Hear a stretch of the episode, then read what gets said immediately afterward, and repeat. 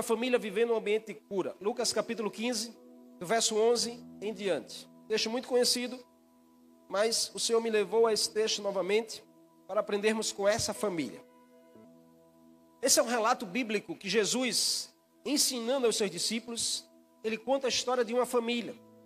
Claro que é uma parábola, é uma história contada por Jesus, uma história fictícia, mas que tem propriedades e tem princípios para ser uma história real, uma história verídica. São fatos reais. É como um filme que você assiste baseado em fatos reais. É você ouvir uma parábola de Jesus, mas baseadas em fatos reais. E quais são as lições que a gente precisa aprender com essa família? Porque Jesus conta a história de uma família.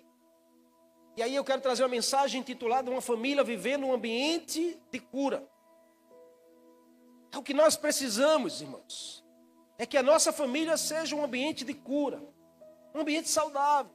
Eu sei que hoje muitas casas não vivem assim, muitas famílias, muitos lares que a gente conhece, e às vezes até o nosso.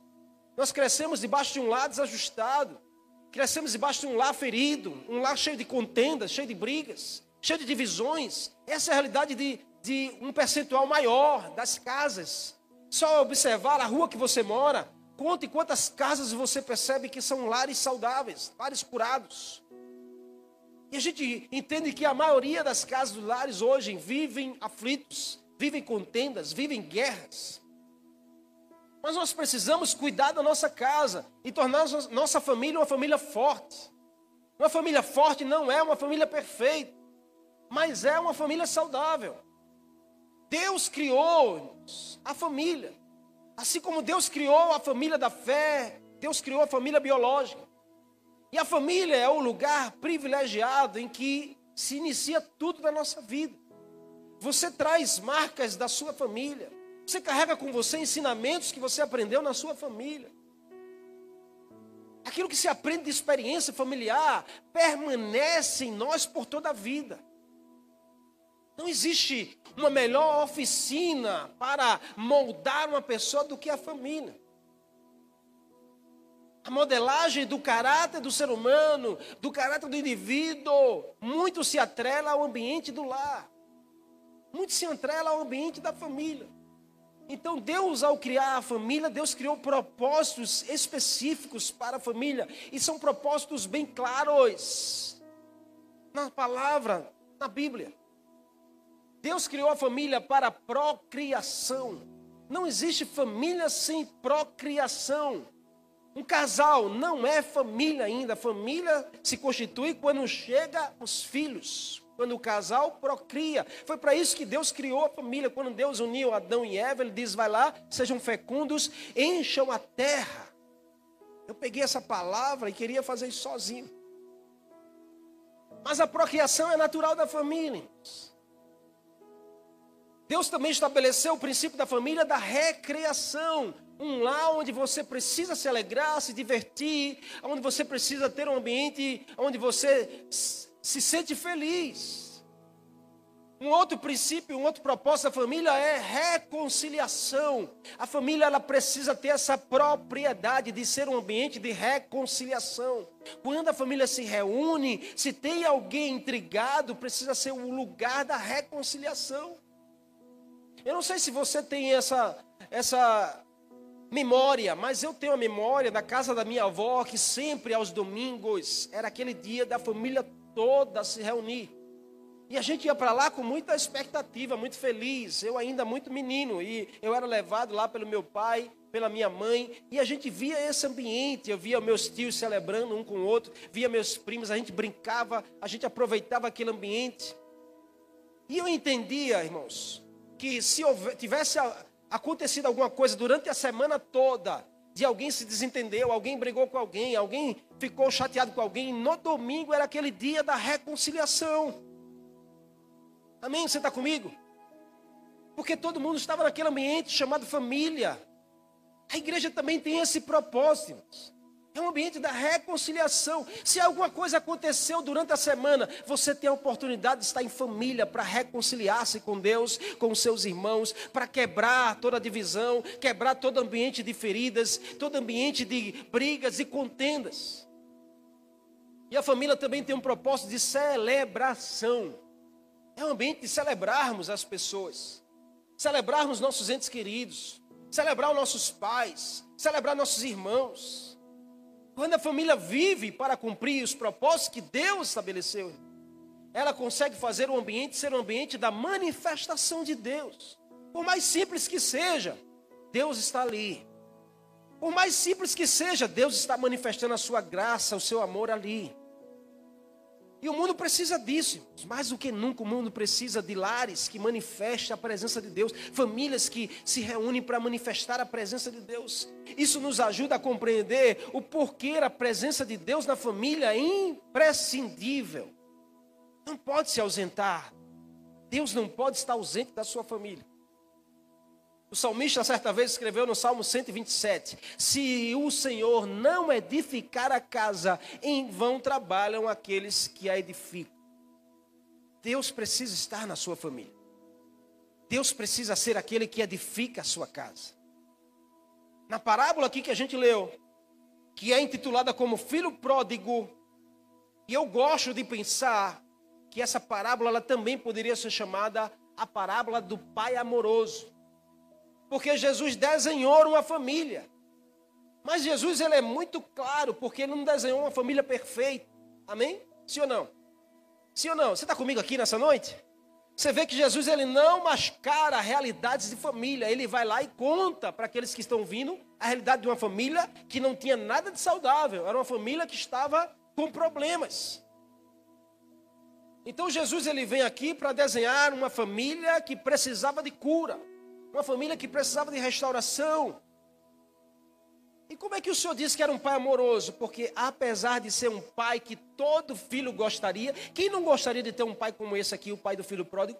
Todos nós gostaríamos de ter um pai aonde a gente erra, se arrepende, vai lá e o pai está lá de braços abertos para nos receber e restituir o nosso erro. Quem não gostaria de ter um pai assim? Vocês estão comigo aqui? Todos nós gostaríamos de ter, mas apesar de ser um pai que todo filho gostaria de ter, a sua família estava doente. A sua família tinha problemas.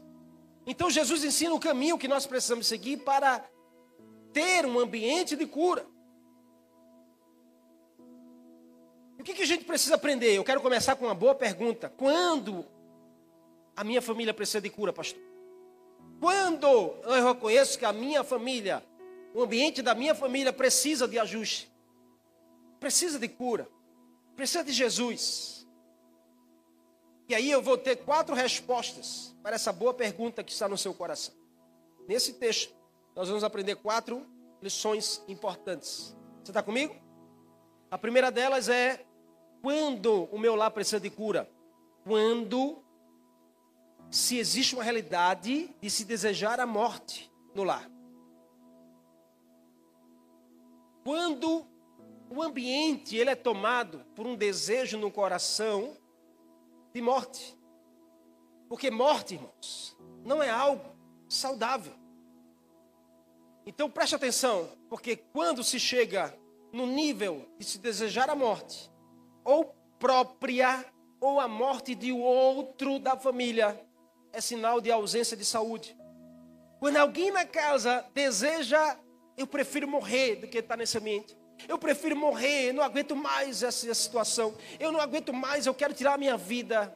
Ou quando alguém deseja que alguém da família morra. É sinal urgente de que precisa de saúde essa casa. Algo está mal resolvido. Uma ferida não curada. Ela é capaz de adoecer todo o corpo. Quantas pessoas não levam feridas há tanto tempo no seu coração e na sua alma? E acha que o tempo vai resolver. O tempo não resolve feridas. O tempo não resolve feridas na nossa alma. O que resolve é o remédio certo. O texto diz que o filho mais novo, diga assim, o filho mais novo.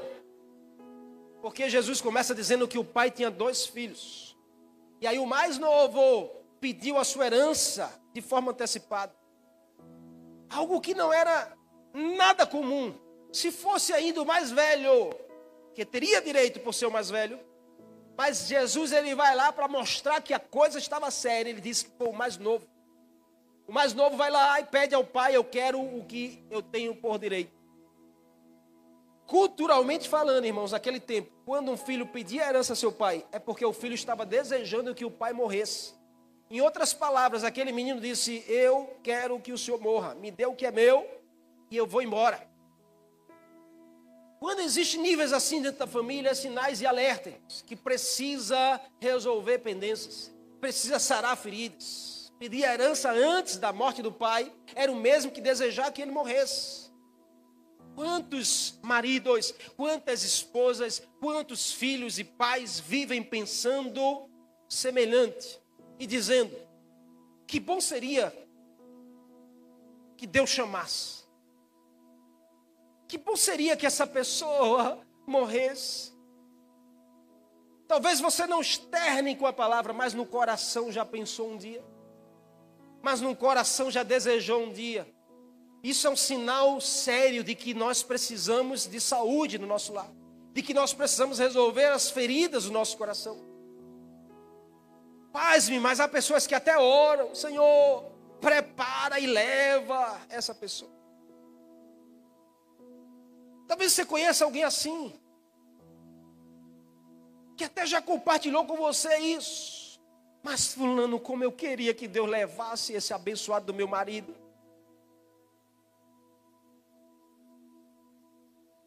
É uma situação séria, amém? Isso não é saudável, irmãos. Você está comigo? Isso não é normal. Por mais problema que exista no lar, por mais crise que exista no casamento, por mais feridas que tenha, o desejar a morte não é algo saudável, não é algo comum. É um sinal de que existe uma ferida não tratada. É um sinal de que a sua casa, o ambiente precisa, urgente, gerar saúde. Tirar esses sentimentos, tirar essa vontade de que o outro morra, ou de que até você também morra. Talvez o ambiente está doente. Talvez exista contendas, rivalidades, comparações, competições, ciúmes doentio. Isso adoece o ambiente. Sabe o que o sábio disse, Salomão, em Provérbios 14, 30? O coração em paz dá vida ao corpo. O coração em paz dá vida ao corpo. Mas a comparação, a inveja, o ciúme apodrece os ossos. São coisas que a gente às vezes não quer ligar, mas vai adoecendo, vai apodrecendo, vai nos tornando pessoas doentias. E quando alguém está doente, o ambiente fica doente. É um conselho. O texto diz que foi esse jovem caindo em si. Caindo em si. Quer um conselho para você nessa noite? Caia em si. Preste atenção no seu coração. Preste atenção nos seus sentimentos e nos seus ressentimentos. Lute contra algo que venha a tirar sua saúde emocional, sua saúde espiritual. Não aceite ser alguém ferido dentro do lar. Não aceite ser alguém doente dentro da sua casa. Não seja movido por ressentimentos. Seja movido pelo Espírito Santo na sua vida. Deixe o fruto do Espírito florar, aflorar de você. Deixe as pessoas perceber que existe um Senhor que guia você, que cuida das suas feridas, que trata das suas dores. O texto diz que foi caindo em si, que esse jovem se arrependeu e recomeçou. É caindo em si que a gente consegue mudar essa história da nossa vida. Todas as vezes que vier um ressentimento, vier um sentimento de ira, de vontade de morte, um sentimento de vontade de você desejar que alguém morra, caia em si, repreenda isso. Invista para que o ambiente da sua casa seja um ambiente de cura, não de feridas. Um ambiente saudável. É isso que Deus quer para você. É isso que Deus quer para a sua casa. O que moveu o coração desse jovem a sair do seu lar. A Bíblia não deixa claro, Jesus não cita. Mas o fato dele desejar a morte do pai era um conflito que existia dentro da casa. Talvez esse jovem visse o pai, sabe, muito amoroso na direção do outro irmão. Talvez ele vivesse um ambiente de comparação. Talvez existia ciúmes dentro do lar. Isso foi, sabe, cada vez mais sendo não cuidado e vai, vai, vai até o ponto de que ele estoura e ele deseja que o pai morra e vai embora, levando a parte que pertencia. Cuide disso em nome de Jesus. Não deixe seu coração ser tomado por um desejo de morte na direção da sua casa. Repreenda, repreenda. Deixe o Espírito Santo fluir com palavras de vida. Deixa o Espírito Santo fluir com vida de Deus, curando as suas feridas, curando os seus vazios, curando as suas enfermidades, seus ressentimentos, para que você seja alguém saudável e a sua casa respire ares saudáveis. Em nome de Jesus.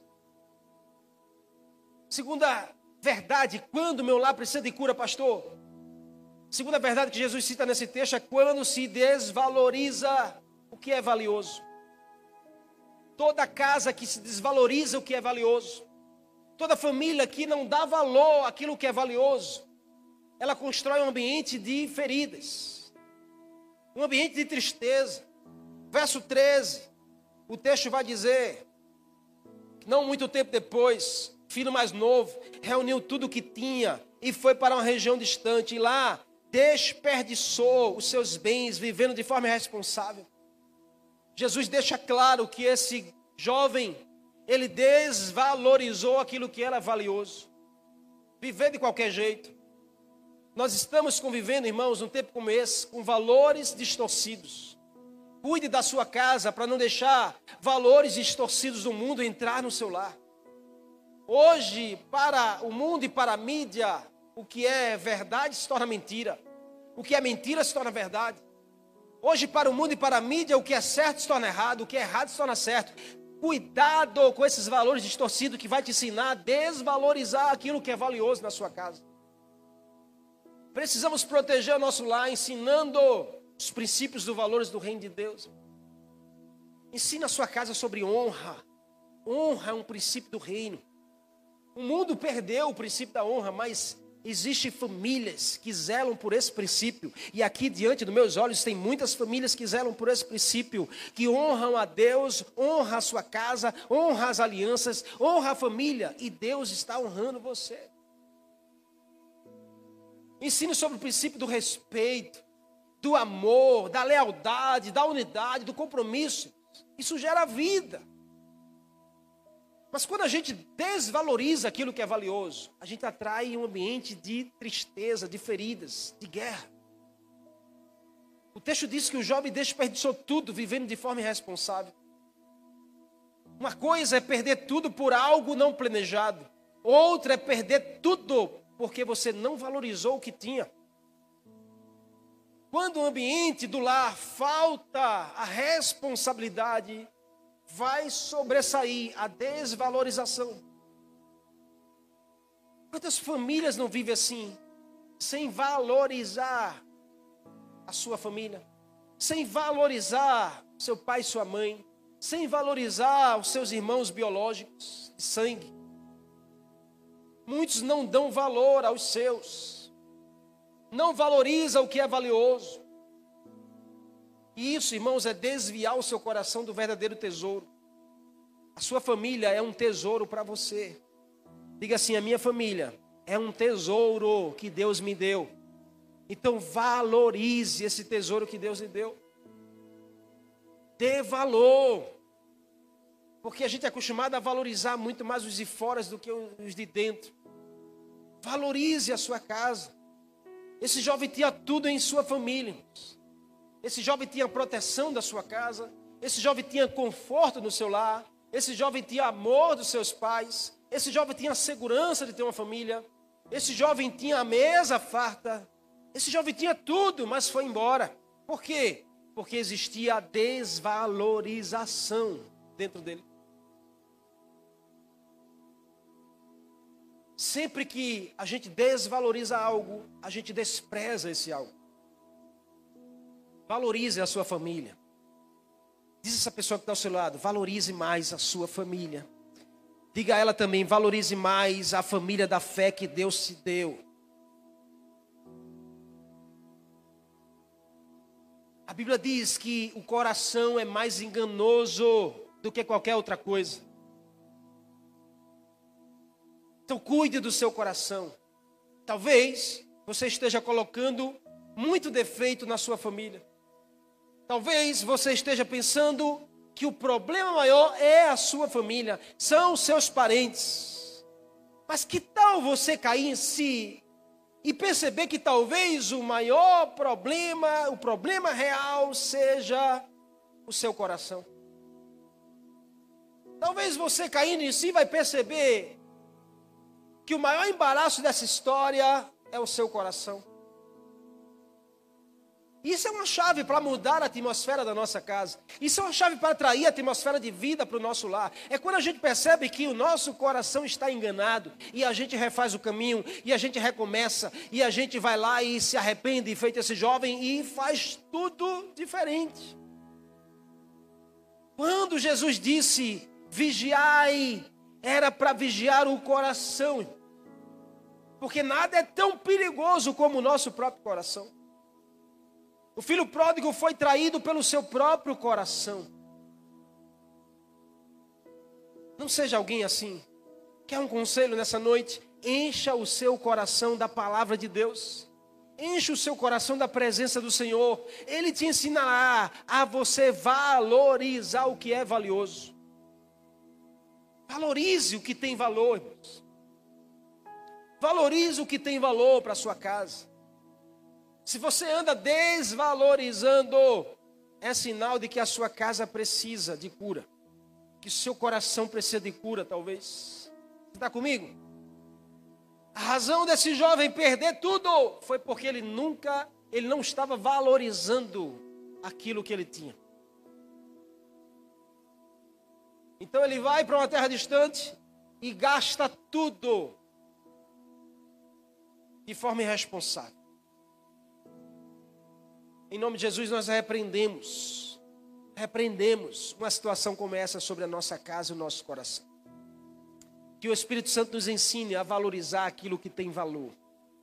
Que o Espírito Santo nos ensine a valorizar o que é valioso para o nosso coração. Peça a Ele ajuda. Peça que Ele te ensine. Peça que Ele trate com você. Terceira lição que a gente aprende quando o meu lar precisa de cura é quando se deseja o que é impróprio. Quando se deseja o que é impróprio. Verso 16, o texto vai dizer que ele estava longe, gastou tudo, e aí ele, cuidando de porcos, desejou comer a comida dos porcos. Olha que situação, irmãos. Olha até onde o ser humano pode chegar.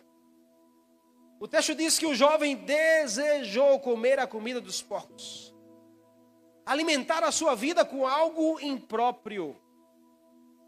Quantos não têm feito o mesmo hoje? Deixam de alimentar a sua vida com valores do reino de Deus e alimenta a sua vida com valores desse mundo impróprio, desse mundo impuro. Os porcos, irmãos, eram animais impuros para os judeus. Jesus está falando na cultura judaica para pessoas que eram judaicas. E aí Jesus vai lá e cita que aquele jovem desejou comida dos porcos. Isso para os judeus era uma afronta, irmãos. Porque Levítico capítulo 11, Deus ele estabelece que o porco era um animal impuro e o judeu não poderia comer, não poderia se alimentar desse animal. Portanto, cuidar de porcos já era algo inaceitável, impróprio. E alimentar a sua vida com comida de porcos era algo, sabe, duas vezes impróprio. Representava uma condição mais miserável que um judeu poderia imaginar. Uma família saudável, uma família curada não vive em condições semelhantes. Os corações são tratados para desejar o melhor.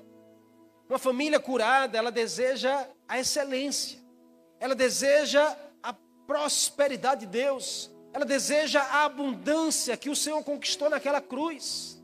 Quando nós somos saudáveis, não desejamos qualquer alimento, nós desejamos o melhor alimento.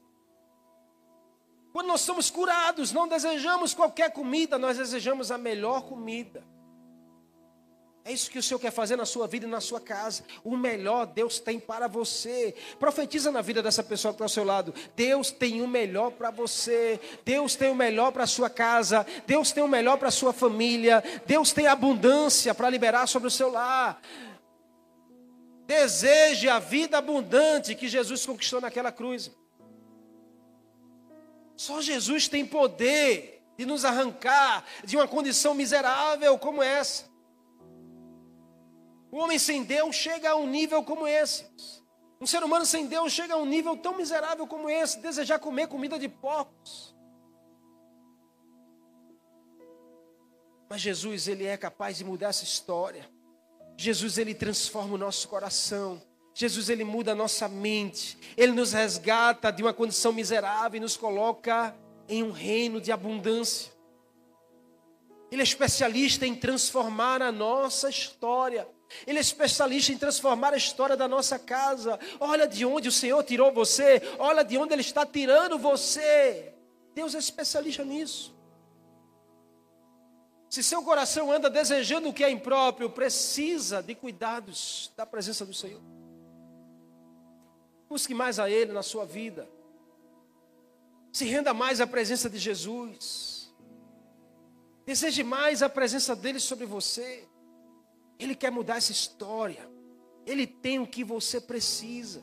Você sabe esse vazio na sua alma, Jesus, ele tem o que você precisa. Sabe essa ferida que parece que não vai curar nunca? Jesus tem um remédio certo para curar essa ferida e tornar você um homem ou mulher curada. Para você atrair o ambiente do seu lar, um ambiente curado. Por último e não menos importante, quando meu lar precisa de cura, pastor? Quando a conquista do outro me incomoda. Quando a alegria do outro me incomoda. Quando o crescimento do outro me incomoda. Isso é sinal, irmãos, de que a gente não está bem resolvido. Isso é sinal de que a gente precisa de cura. Verso 28, o texto diz que o filho volta para casa. E quando o filho volta para casa, o pai recebe com aquela alegria, aquela festa, chama o servo e diz assim: mate o melhor cabrito que tiver aí, o mais gordo, porque nós vamos fazer a melhor festa, porque o meu filho voltou. Ah, o irmão mais velho vem voltando e quando vê aquela festa, aquela música, ele chama um dos servos da casa e pergunta: O que, que aconteceu aí? E aí o servo diz: O teu irmão que estava perdido voltou, e o teu pai mandou separar o melhor cabrito para ele. Essa palavra, irmãos, o melhor cabrito, revelou aquilo que estava no coração daquele outro irmão. O texto diz que o irmão mais velho ficou indignado. Não foi pela festa, mas foi pela razão da festa. Ele não ficou indignado porque estava tendo uma festa na sua casa, porque aquilo era de costume. Ele ficou indignado porque a razão da festa era a volta do seu irmão. Isso não é saudável. Você está comigo aqui? Isso não é saudável. Isso é um sinal de que a nossa casa precisa de cura. Isso é um sinal de que o nosso coração precisa ser tratado pelo Senhor. Quando soube que tudo aquilo era para o irmão que voltou, ele nem procurou saber o que estava, como estava o seu irmão. Ele nem procurou saber qual foi a razão que o irmão voltou, qual foi o estado que meu irmão voltou. Ele está bem, ele está com saúde. Ele voltou como? Não, irmão. Ele disse: Eu nem vou pisar aí. Ele apenas ouviu um dos servos da casa dizer: O teu irmão voltou e o teu pai matou o melhor bezerro. Essa expressão, um melhor, foi para teu irmão. Revelou o coração adoecido, um coração não tratado daquele irmão mais velho. Quem não suporta ouvir o melhor foi para o outro, é porque o coração não está tratado. O coração não está saudável. Sabe, preste atenção aqui. As pessoas se revelam quando são confrontadas. Eu entendo que quando você confronta a mente de alguém, você vai conhecer o coração dessa pessoa. O coração daquele irmão mais velho foi revelado ali, ao ouvir aquela palavra de que o pai matou o cabrito, o bezerro melhor. Você, irmão. No coração do irmão mais velho havia duas fortalezas malignas que o diabo continua plantando, levantando no corações até hoje, que é a fortaleza da inveja e a fortaleza da vingança.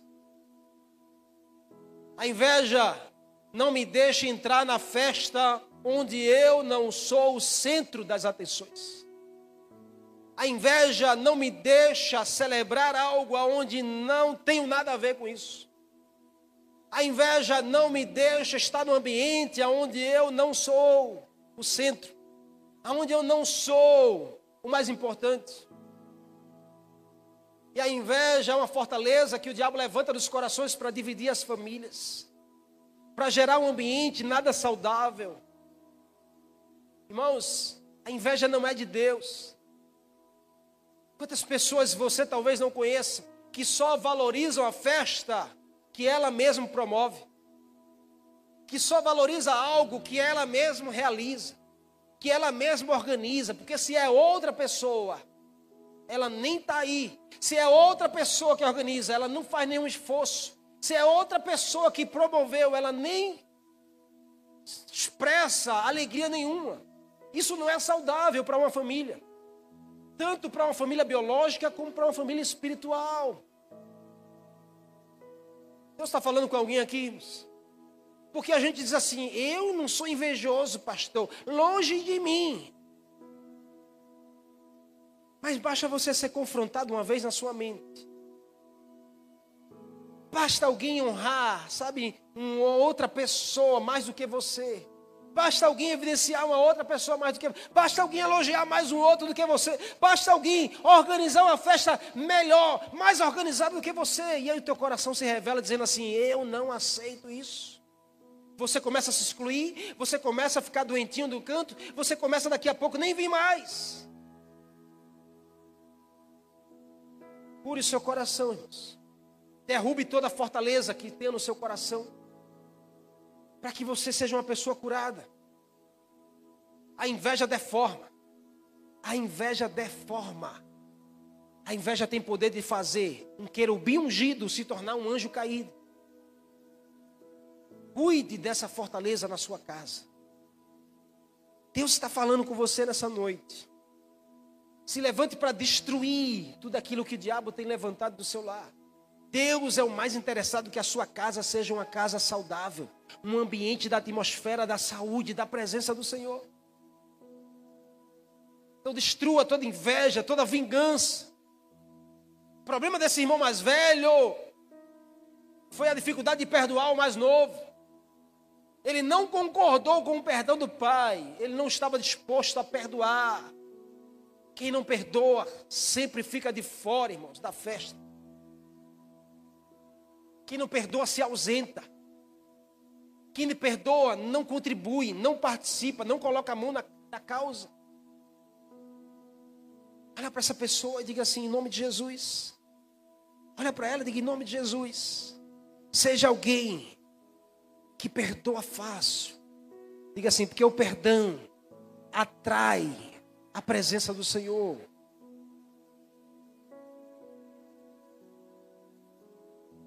1 Pedro, capítulo 2, verso 1 diz: Livre-se, pois, de toda maldade.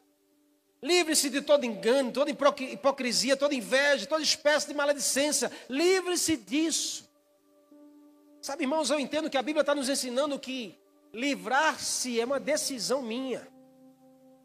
Você não pode botar culpa no diabo por algo que você precisa decidir na sua vida.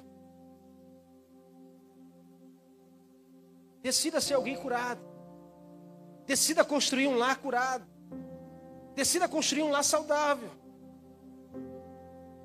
Fortalezas tipo essas, enquanto não são derrubadas, desequilibram a saúde do lar. Não é normal, irmãos. Não é normal não celebrar a conquista de outra pessoa. Não ache isso normal, porque não é normal e nem é saudável. Você não se alegrar com alguém que está conquistando. Você não se alegrar com um irmão seu biológico que está crescendo. Você não se alegrar com alguém que fez algo. Alguém que, alguém que realizou algo e deu muito certo. Se você é uma pessoa assim, Trate disso do seu coração em nome de Jesus. Trate disso. Pessoas assim não enxergam o que têm. Por isso que reclamam e vivem como se nada tivesse. Qual foi a queixa desse jovem? O Senhor deu ao meu irmão que aprontou tanto, gastou tudo, o Senhor deu a ele o melhor bezerro. Eu estou com o Senhor aqui há tanto tempo servindo aqui, o Senhor nunca me deu. O pai olha para ele e diz assim: Que é isso, meu filho? Seu irmão estava perdido, estava morto e voltou a ter vida. Você está comigo há tanto tempo, tudo que eu tenho é seu. Porque as fortalezas que o diabo constrói no nosso coração e na nossa mente rouba de nós enxergarmos aquilo que já temos e passamos a só questionar aquilo que ainda não temos. Vença as fortalezas do seu coração com Jesus. Pensa isso. Seja alguém curado. Decida curar suas feridas. Decida curar suas indiferenças. Porque o desejo do Senhor é que a sua casa seja uma casa curada. Que a sua família seja uma família curada. Que a sua geração aprenda debaixo de um lar curado. Seus vizinhos possam entender que a sua casa é um ambiente de cura, não de feridas. É um ambiente de paz e não de guerra. Ah, pastor, não depende só de mim. Faça a sua parte. Faça o que você precisa fazer. Essa história fala, irmãos, sobre uma paternidade. Por isso que para mim é essa parábola é muito mais sobre um pai amoroso que soube tratar com os dois filhos e um conflito dentro de casa. Esse é Jesus. Esse é Jesus na minha na sua direção. Ele está pronto para tratar com todos os conflitos que a gente vive. O Pai amoroso, o amor do Pai que restaura e cura as feridas. Quero te dizer uma última frase nessa noite. Não existe família curada sem paternidade resolvida e identidade recuperada. Se você deseja a sua família curada, se você deseja sarar suas feridas, resolva a sua paternidade com o Senhor. Olhe para Deus como seu pai. Receba-o como seu pai. E entenda que esse pai é o Senhor na sua direção. Porque talvez você seja o filho mais novo, ou talvez você seja até o filho mais velho dessa história. Mas hoje esse pai de amor está aqui. E se você um dia foi para longe, ele nunca se afastou de você. Se um dia você desprezou, ele sempre esteve valorizando você. Se um dia você gastou tudo que ele te deu, não tem problema, o Pai está pronto para restituir você nessa noite. Ele te dá uma roupa nova, ele te dá sandálias novas e ele te dá um anel. Esse é o Senhor que está aqui nessa noite. E Deus deseja fazer isso em você. Deus deseja que você se enxergue assim.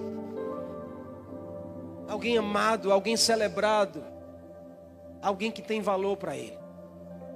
Ainda que a sua família não te valorize, ainda que o mundo não te reconheça, mas o Senhor te trouxe aqui para dizer isso a você: que ele, você tem valor e que Ele está pronto para restituir a sua vida. Você recebe isso em nome de Jesus?